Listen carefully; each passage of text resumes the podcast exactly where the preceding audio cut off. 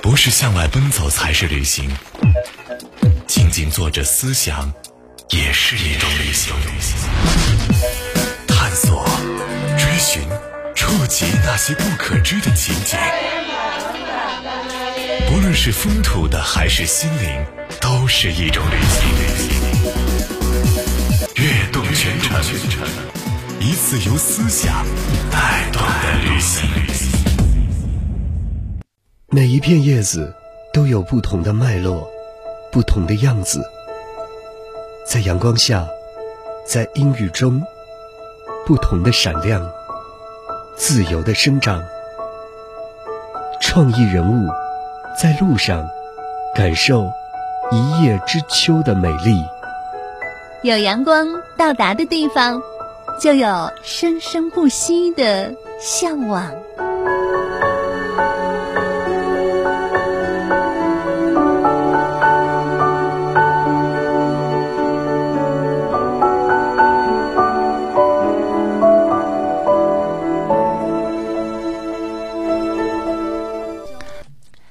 欢迎来到山东广播电视台文艺广播的《悦动全程》，我是心情。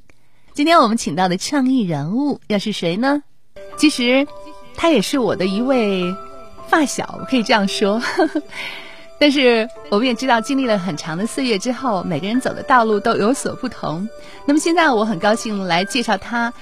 八零后资深编剧，我们大家所熟知的电视剧《幸福里的故事》《水浒少年》。以及《村官大学生》等等优秀电视剧及剧本奖的获得者，他现在呢已经成为了一位资深的著名编剧。那么，欢迎张亮来到我们节目当中。呃，各位听众，大家好，我是张亮。那大家可以叫我豌豆，因为小说名字通常是用豌豆的。这个名字我感觉比较亲切，比较活泼。昨天我在在问起，我说怎么介绍你啊？他说：“你可以介绍说是一个被编剧给耽误了厨艺的厨子啊，对对对，是不是？因为那个，嗯，因为比较爱吃，算一个资深吃货，呃，而且那个吃了很多地方，吃了很多店，作为就是日常当中最大的一个兴趣就是吃，所以很多朋友都说我是被这个编剧事业耽误的厨子。可以，大家可以感受得到，他是一个就是多有。”多接接地气儿，多有烟火气的姑娘。对对对对，特别食人间烟火。然后现在，而且厨艺非常好，因为啊，妈妈身体不太好嘛，我在家做饭，然后做了两年的大厨。现在这个厨艺，我忽然感觉可以是跟那个米其林餐厅的大厨去 PK 一下。嗯，所以我在看了他的几部电视剧之后啊，我当时张亮，我有一些特别的感觉，就是里边那个细节，就是那种家长里短的细节，真的是挺动人的。以前的时候，可能我或者是我们其他的朋友，他们在看一些电视剧的时候，可能会对一些这种没有什么大事儿，是不是？就这种哎呀细节当中的这种电视剧，描写一些生活细节的电视剧，可能会有些不耐烦。但是呢，当我这两天沉下心来仔细去看的时候，突然发现，在我们生活里面，这种细节特别有魅力。所以我为什么一上来就说，呃，介绍你这个厨师身份，就是因为。其实张亮他作为一个编剧，我觉得他把生活里边那个细节写的特别好，就包括昨天我在看呃《幸福里的故事》啊，在看《幸福里的故事》的时候，里面有一个细节，当时我就很想跟我们的编剧很想打电话告诉我们这个编剧张亮，说我特别喜欢那个细节，就是呃其中李晨所饰演的李强，还有王小晨饰演的婉儿。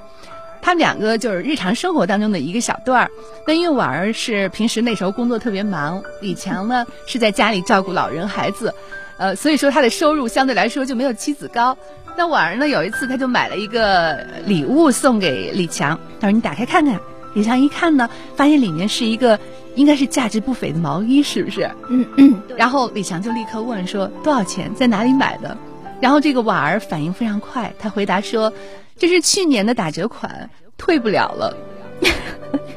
对对，因为这就是我们的日常，可能就是夫妻之间那种互相体谅，然后又很会过日子那种状态。我觉得电视剧，尤其是这种生活剧，是非常贴近我们的，就是把我们日常的很多细节跟这种情感的沟通，就是呈现在剧里，然后剧又反馈给大家，然后大家看到就感同身受，就是觉得啊，好亲切，这就是我们身边发生的事情，就不会有陌生感，不会有排斥感啊。嗯。真是这样的哈，电视剧其实你仔细想来，它确实有这样的一个特点。对那是因为就是描写这些细节的特点，我觉得是张亮非常擅长的。但是我还是觉得，呃，虽然我跟他曾经是同事，曾经也是，现在也是非常好的朋友。对对对，这么多年，大家一起相伴着走过了，一起长大的，应该说。但是我一直还是想代替大家来问你，当时你是从什么时候开始想要当一个编剧的？对，其实应该是为什么会对初中的编剧时候很兴很有兴趣？对，因为之前呢，就是小的时候，其实喜欢看动画片啊、儿童剧啊，就包括当时的很多那个英语节目，央视的很多少儿节目都非常喜欢看，像是很多动画片，啊、一休哥啊、大闹天宫啊，很多很多。然后后来上初中的时候呢，是因为当时在看一部剧。因为当时我们只是说跟着电视台在看剧，每天晚上播两集，我们是跟着看，没有那个网络回看呀，甚至手手机去回看这种功能，所以呢，就是特别期待明天晚上两集会是什么内容。就是今天看完，明天心里是有悬念的。，对，是跟同学会去私下会聊，哎，明天你说这个人物会怎样啊？呃，然后这个故事会发生什么样的呀？但是每每跟同学聊的时候，我发现我猜中的这个几率非常高，嗯，就是可能我真的是就是会想到他们下面会发生什么样的事情，命中率特别高。为什么？你看，呃 你看这个老人曾告诉我们说，三岁看老，但是不至于三岁看老，呃很有道理，但是我觉得很有道理，嗯，是不是？小时候确实你擅长的东西啊，有时候真的会挺影响你的。对对对开玩笑，当时是没有猜这个。我当时你知道我猜什么吗？猜什么？我就是猜那个演员的声音和配音演员。我天，每次跟我妈妈打赌说，我我觉得这个是谁配了音，或者这个我觉得是谁的声音，嗯然后每次也是百分之百对。就是那个就是听声对声音特别敏感，对对对，辨析力很强，变成一个嗯电台主持人、电台主播。真的真的就是有有，所以我们张亮那个时候，每次呢，这个编剧的套路、编剧的这个结局，他都猜的八九不离十。对，就是其实就是建，就是给自己一个信心。就当时其实很小嘛，十四五岁，也没有想过以后做编剧，可能当时也不太知道编剧这个工作是干什么的。但是后来呢，因为慢慢长大，就是大学之后呢，就是尤其是学的这个中文，学中文专业，然后后来看了很多书，也听老师讲课，而且老师特别会讲。呃，我的大学的这个中文系的老师李叶平老师特别会讲，而且他是《红高粱》的策划，电视剧《红高粱》的策划。就他每次给我们讲到很多文学作品，鲁迅先生啊，还有什么什么之类的，我们都会沉浸在那个作品当中，就是画面感会很强，就是你的眼前会像看电影，会像看电视剧一样呈现那些小说。所以我觉得，就是其实每走一步，都对我的这个编剧这个工作，这个后来的选择，都是起到起到了一定的这个基础，奠定基础。你说这个真的是这样，就是读书，你刚才说这个画面感嗯特别好。呃，现在因为有很多很多这种自媒体啊，更更多的这种多媒体的手段，你就不用去想象了，是不是？很多画面直接就呈现给你，对对对，就是直接就啪就完全呈现给你了，什么样子你就看吧，就是这样子。对但是你说我们小时候，我们有很多大把的时间都用来看书，对，一个是主动的，一个也是被动的，没有那么多，是不是？那么多的娱乐，就是留给我们的想象空间更多。对对，尤其是看很多长篇小说的时候，包括看别人的剧本的时候，因为一下丢给你二十个人物，如果他没有就是没有那种形象感、画面感的话，你会越看越混乱，就是有这种感觉。所以说，你必须想象，就比如说我现在接到一个陌生小说或是其他人的剧本，我在看的时候，我会想，哎，这个女一号的形象比较适合谁？然后我这样往下看的时候，我觉得就是看起来会心里更舒服，心里就揣着他这个形象往下写往下走，对，嗯就会所以有的编辑就说：“哎，我这个就是想着某某某写的，是不是？”嗯对对对，就是真的是我、嗯我做剧本的时候，通常也会呃脑脑海中想象一下我的男主是什么样的形象，女主是什么样的形象，然后很多画面就甚至是场面背景也会就是在脑子里至少有一个铺垫。嗯，嗯嗯，所以还是从小呢就有这个编剧的素质在这里。哎，自己大大言不惭的承认一下。嗯，那还记得你第一次去投稿、第一次做编剧的时候，哦当时那个情景是什么样的？有肯定是有一些特别的机遇和契机。对对对，嗯因为当时是我当时已经在山东卫视嘛，那时候是做呃记者，是跟着山东呃影视中心去淄博采访那个二零零二年的国际儿童电影节，然后认识了很多资深的老编剧，然后就跟他们就会聊天，然后我说其实我也蛮喜欢写东西的，然后有一个老师呢就特别热心，他说呃当时就是留一个电话嘛，然后说呃你如果真的喜欢写东西的话，以后回去之后我们可以经常联系。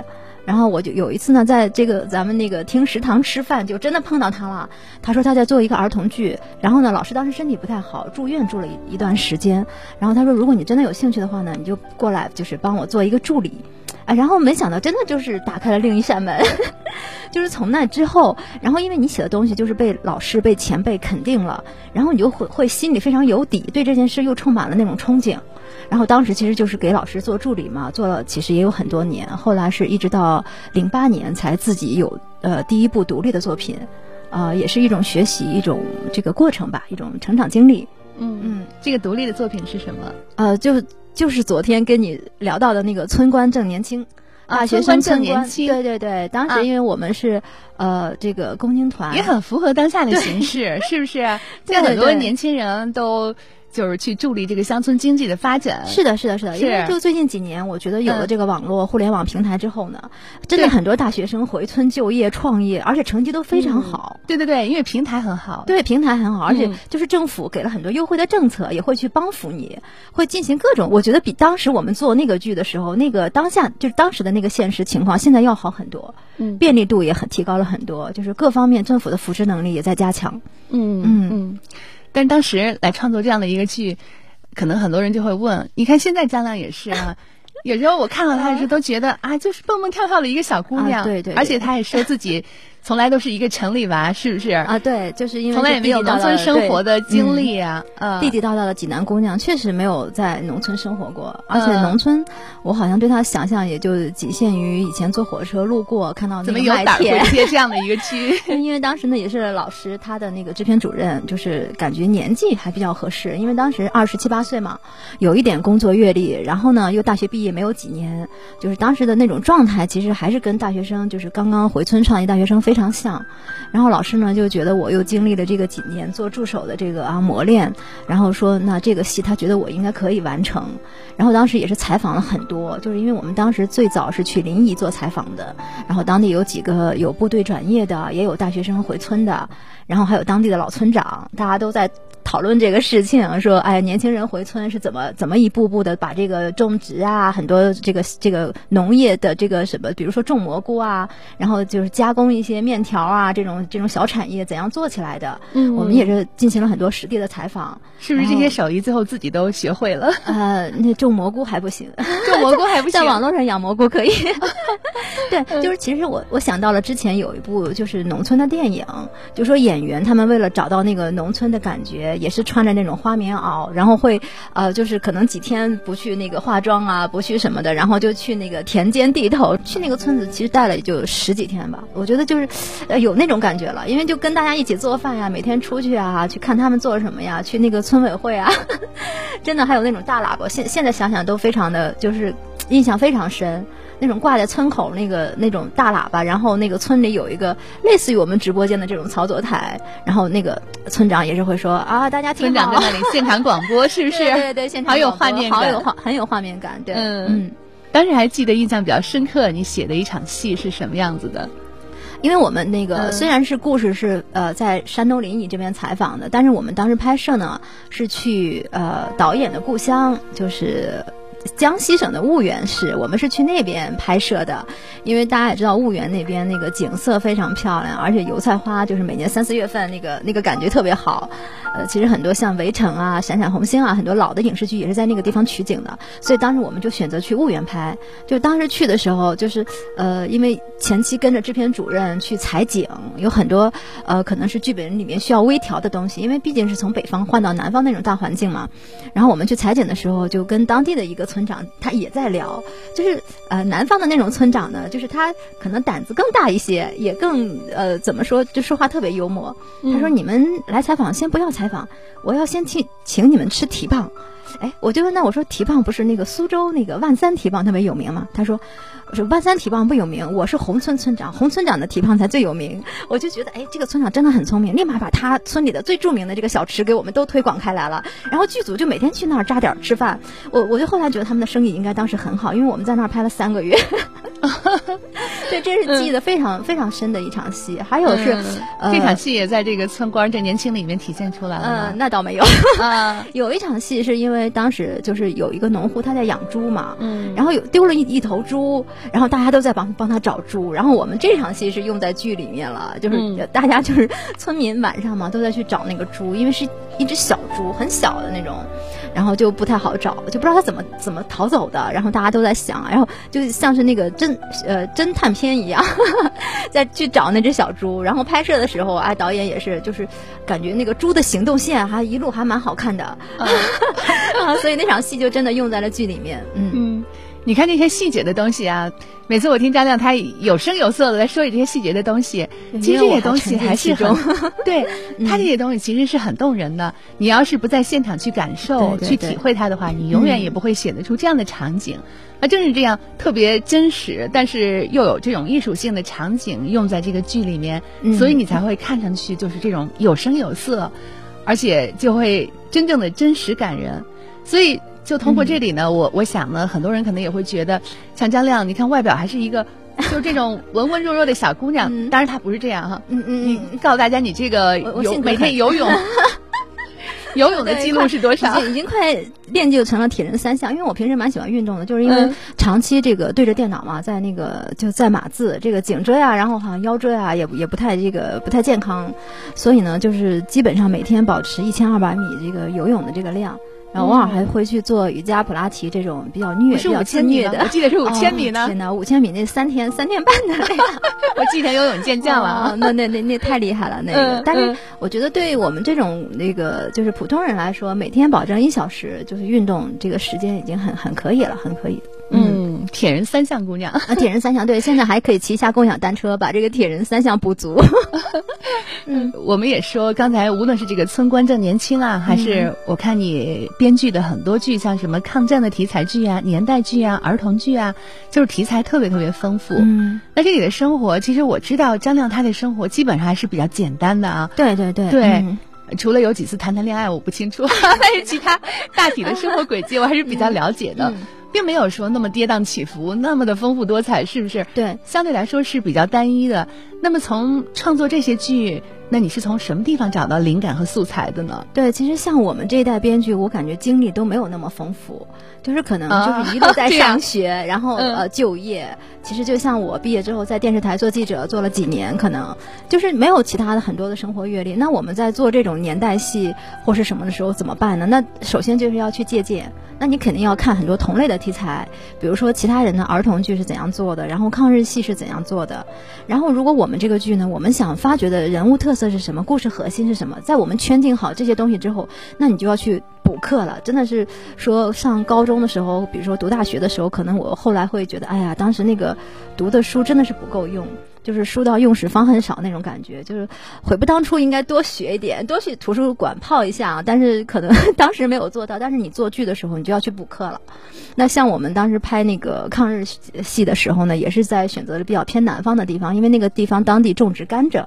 我们当时因为跟导演、跟那个平台还有这个制片人在沟通的时候，也在说我们的抗日剧，我们这一部抗日剧的特点是什么呢？那我们就是人家用过的，我们又不太去想用，我们肯定要找一些创新的新点，就支撑我们这个剧。所以当时后来就是呃，我们发觉当地呢，就是他用这个甘蔗提纯酒精，就是有很多年的历史了。然后我们就当时就想，这个在抗日战争时期呢，有一段时期我们就是汽油是非常紧缺的，我们运输的途中是很就是经常遇到的情况就是没有油了，尤其是在很多山路，就是很多偏僻的地方，汽油的供应是不够的，所以当时我们改用酒精，我们是去稀释它，嗯，是用甘蔗提纯的酒精去稀释汽油。就其实现在这种环保汽油，所谓的这种什么乙醇汽油，我觉得道理应该是相通的、相似的。所以当时我们就发觉了那个点，就是很多甘蔗种植户他也在帮助我们抗日，就是做了一份自己的贡献。嗯，所以我们就想做成这个对对对，等于是对是的这样。就是我觉得就是每一个剧吧，就我们在寻找它的这种特质跟鲜明特点的时候，就会需要我们去补很多的历史课，补很多的资料。当然非常感谢现在的这个。我觉得我就在不停的做功课，虽然有的功课可能做的也没有那么足，可能还是在非常浅的一个层次上、层面上去了解它，但是至少让观众看到，没有觉得他们完全被蒙骗。嗯嗯，就是嗯，而且我觉得这个剧的核心其实它是相通的，对是不是？无论它是什么样的题材剧，它都是有一些人类共同的情感。对说大了是这样，大家共同那种情感、共同的感受都是相通的，而且有时候这个主题也都是有一些类似的。对，心情心情说的非常对，我觉得就是你是在讲故事，你无论是做抗日戏、儿童戏，还是做现代剧，甚至偶像剧，你做任何的剧都是在讲人，讲人跟人之间的感情，讲他们的故事，甚至是讲你剧中人物的成长跟转变。所以这点我觉得是是需要我们重中之重解决的问题，而其他的背景甚至年代，然后你所压到的行业，那只是说是。丰富这些人物，就是给这些人物加分、增添色彩的一些基础元素。但是我们就是说看剧嘛，尤其是现在，呃，就包括前两天热播的电视剧《人世间》，我们昨天也在讲嘛，说为什么现在很多年轻的零零后反而非常喜欢那个剧呢？因为那个剧真的是他讲的我们就是我们普通人之间跟父母、跟兄弟姐妹、跟朋友之间的感情，这种感情你讲的非常深、非常真，大家就非常喜欢，就是那无论接受能力非常强。对对对，无论是什么样的嗯年代啊，就是父辈那个年代他们所经历的，还是还是谁经历的，还是你现在正在经历的那种共通的情感，大家都可以理解。对对对，所以我在看这个剧的时候，也发现现在这个弹幕都特别方便啊，这弹幕是一片一片的，哎，全都说，哎，这个那个时候真好，或者说，嗯哎呀，从前慢，这样的爱情真美，怎么怎么样对对，。大家都在向往。嗯，嗯，所以说你不要以为就富有年代感这种剧，好像现在的年轻人就不喜欢。其实他们也很向往，对那个时候同样那种很纯净的感情啊，你刚才说的父母兄弟之间呀、爱人之间呀，或者是一生一世一双人，从前嗯慢的那种、那种很纯净的东西哈、呃，还是现在还是非常那个心生向往的，应该，说。就是之前嗯因为合作《幸福里》的时候，我们跟杨亚洲导演在开剧本围读会的时候，他也会在讲，他说现在的年轻人浪漫能有多浪多浪漫呢？你看古人那时候鸿雁传书、飞鸽传书，然后写诗、写情诗，说你看现在年轻人。顶多是在那个摩天大厦上买一个那个广告屏幕，呃，写几个字，什么什么谁谁谁嫁给我吧啊！对对对对对对对，他说你能浪漫的过古人吗？是那五二零的时候，我记得我还做了一个短视频，就是古人怎么说这个怎么过五二零。对对对，古人那个花样可多了，是不是？又是上野那样热情奔放的，吾吾与与君相知，长命无绝衰，又是那种对啊，这个，啊又是那君种住长江头，我住长江尾那种感觉。是现在说共哪有哪有那么浪漫的诗句？大家可能都是在网络上，甚至现在有什么土味情话呀，复制粘贴过来哈、没准儿那个微信上的情话都是复制粘贴。可能这个信息量太大了。对对也有人说。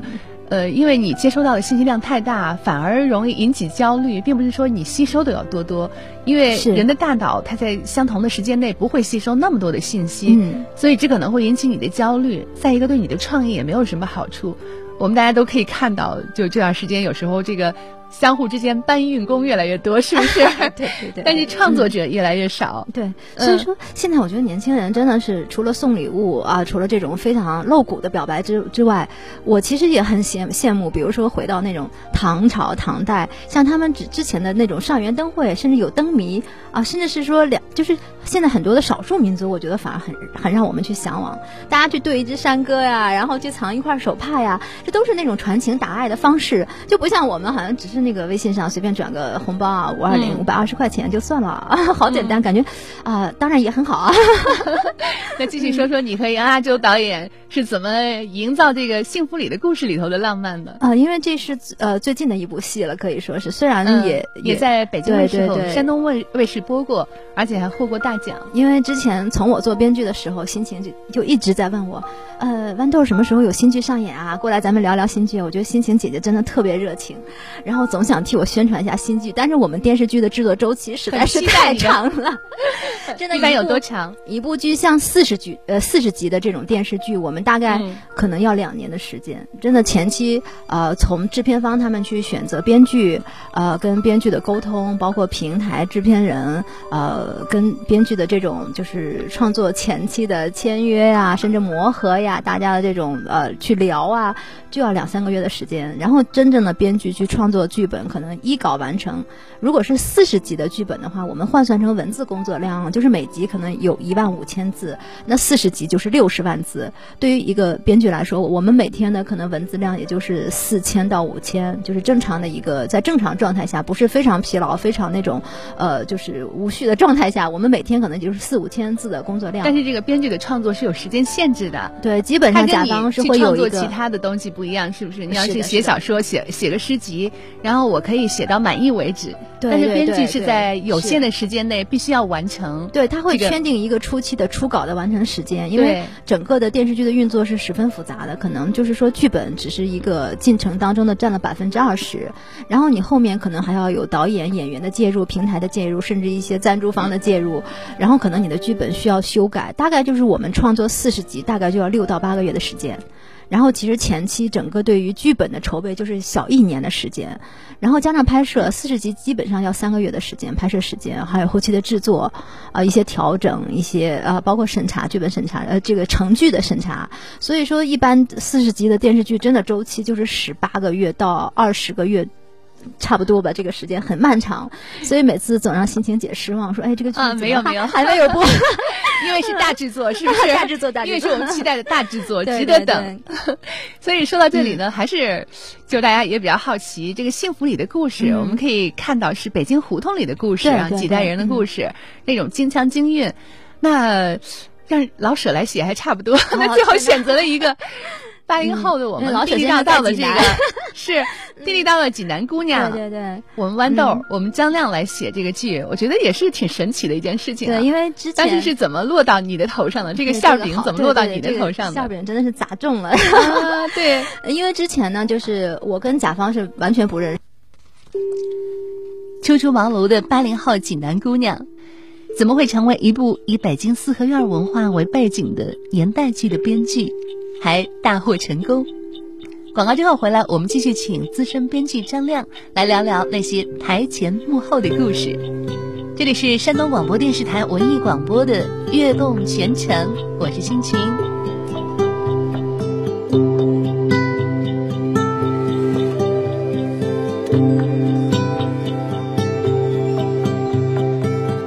我思念的那一座小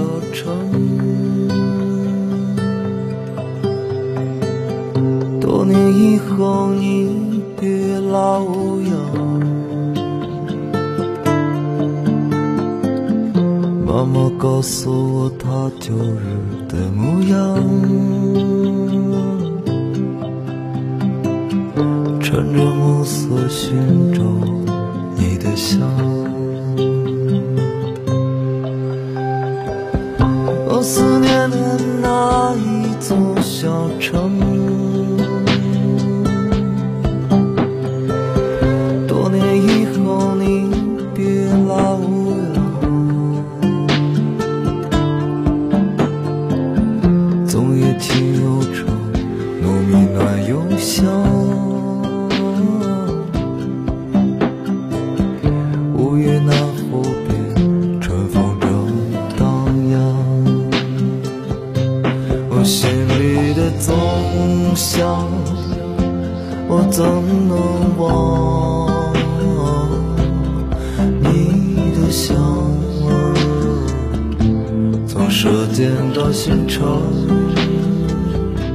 我心里的走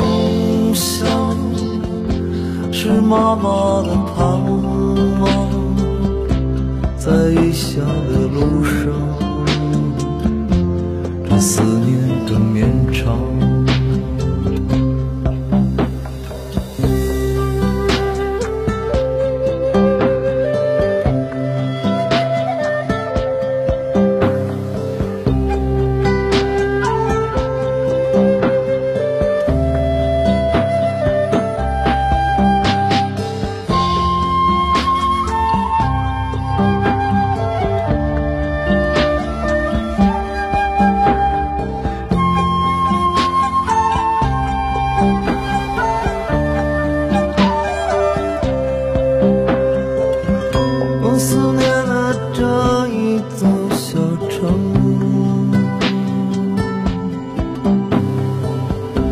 年后，我已改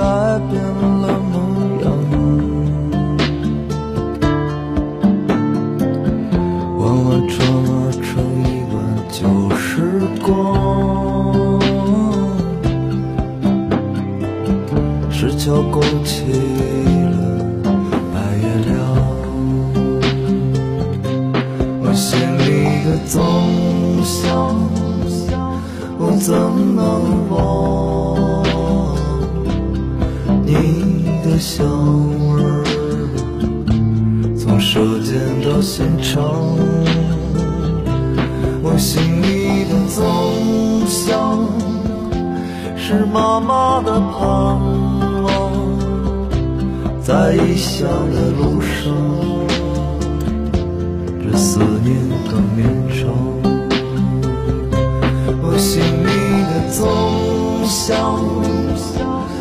怎能忘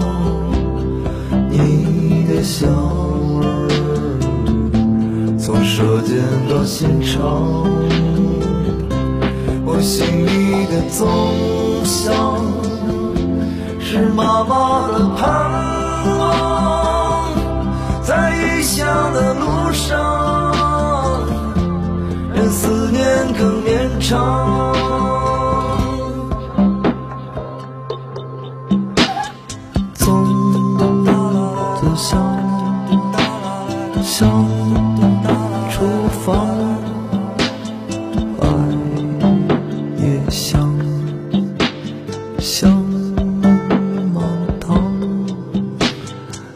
交叉在大门